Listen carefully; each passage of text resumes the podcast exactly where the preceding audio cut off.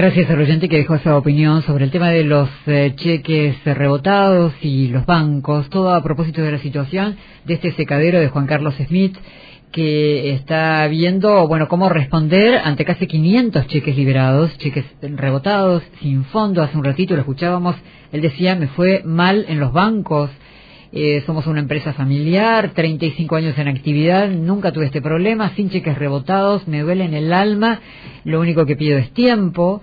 Eh, comentaba también que con una buena parte de los acreedores ya llegó a un acuerdo, son casi 11 millones, y él decía, no soy el único al que le está pasando esto. Eh, hay otras personas que están en otros secaderos que están en idéntica situación. Queremos que nos explique un poco cómo es la mecánica y si realmente el panorama es así y por eso recurrimos a Sergio de la Pierre, él es director por el sector en el Instituto Nacional de la Yerba Mate. Sergio, ¿cómo está? Buen día. Buen día, Alicia. Un gusto estar con ustedes. Igualmente. Lo de Juan Carlos Smith y su secadero, ¿es una excepción? Eh, en, la, en la gravedad de su situación, yo no podría decir si hay alguien que está en peor situación o no, pero lo que sí puedo decir es que es una situación que se está dando eh, con, con mayor frecuencia en estos últimos tiempos debido a que los secaderos están teniendo, eh, le están pagando la yerba canchada con cheques a largo plazo. Eso hace que haya, por un lado, la necesidad del secadero de hacer efectivo para poder pagar al productor para pagarle la hoja verde, porque si el secadero no puede comprar hoja verde, no puede trabajar. Entonces, se da que por un lado los productores eh, están escuchando permanentemente los medios que la hierba está subiendo un poquito más debido a, la, que está terminando la zafra y que no hay más hoja verde en existencia como pasaba hace tres o cuatro meses atrás. Entonces hay toda una ansia por eh, cobrar más al contado, mejor precio, y los secaderos siguen cobrando a plazo la hierba canchada. Entonces, ¿qué pasa? Una persona tiene dos alternativas. O le entrega el cheque al productor, que no, que no lo va a aceptar porque son cheques de, valores altos, este, o tiene que entregárselo al banco o entrar a trabajar con la usura. Y en ambos casos da lo mismo. Hoy las tasas de más del 40% de interés hacen que una persona que tiene un cheque a tres meses, cuatro meses, eh, está, está prácticamente eh, sin ninguna posibilidad de, seguir trabajando normalmente, porque el valor de ese cheque va a ser muy disminuido por efecto de la tasa de interés. Eh, voy a pedir que de nuevo repasemos eh, todo el procedimiento, la mecánica, para sobre todo aquellos que no están vinculados a la actividad, para comprender cómo se puede llegar a esto de tantos cheques rebotados. Yo vendo hoja verde, la llevo al secadero.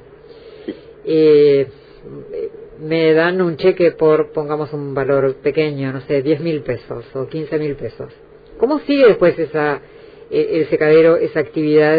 ¿Y por qué la dificultad en responder en el banco con esos 15 mil pesos por los que me dio un cheque? Claro, eh, o sea, el productor recibe el cheque del secadero. Sí. Quiere decir que el secadero, para dar un cheque, para librar un cheque, para dárselo al productor, él tuvo que haber cobrado yerba canchada anteriormente. El secadero que tiene, por ejemplo, un secadero cooperativo, él puede eh, programarse con los productores a pagar una vez que él vende la canchada.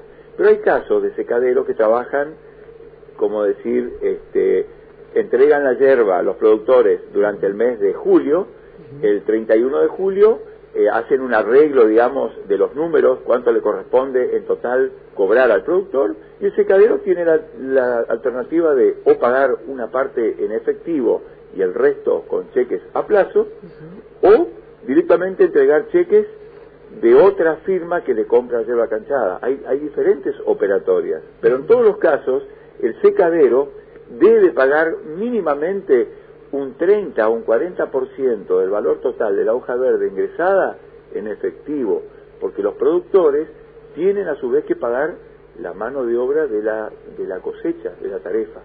Y eso no se hace en todos los casos, Sergio. ¿Cómo? Que no se hace en todos los casos. La mayoría de los productores recibe cheques para 30, 60, 90 días. Bueno, yo puedo, yo puedo hablar de mi experiencia propia. Yo soy pequeño productor y eh, yo acabo de entregar durante el mes de julio mi hierba Hoy me entregan una parte en efectivo y el resto en cheques. A dos, tres, cuatro y cinco meses. Entonces, este, cada uno eh, habrá arreglado con el secadero de alguna forma de pago. Yo no conozco ese caso particular, no, no puedo hablar de lo que no conozco. pero yo estoy hablando, según la pregunta de ustedes, de, las cuestiones así generales, ¿no es cierto? Claro, Normalmente se da que eh, los secaderos pagan en efectivo cada viernes o por lo menos al final del mes lo que necesita el productor para pagar este, la mano de obra. Eso no se puede hacer esperar. Entonces, ahí, ocurren las cosas, ¿no? Hay, vamos a analizar un poquito más arriba por qué estamos en esta situación. Cada vez que hablamos de precios, de sesión de precios en el instituto, se produce el efecto de que a la hierba canchada le dan un aumento menor al que debería ser porque las grillas marcan un valor y siempre se negocia por debajo. ¿Eso qué, produce? Que a la larga se van sumando esos déficits de precios, se van sumando y llegan a puntos donde la soga se corta. Hay secaderos que recién empiezan a tener ese problema. Otros secaderos tienen, por ejemplo, eh, plantaciones de té o plantaciones de, de, pino, conozco casos concretos, ellos venden madera y con eso financian la cosecha. Mm.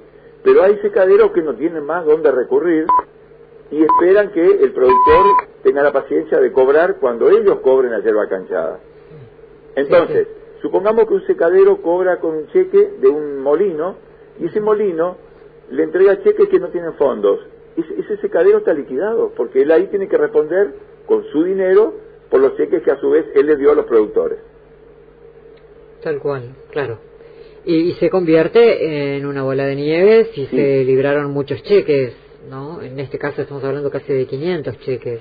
Es un caso eh, tremendamente importante en cuanto a volumen y afecta a, pequeños productores, por supuesto. Entonces, fíjense, ayer teníamos sesión de precios.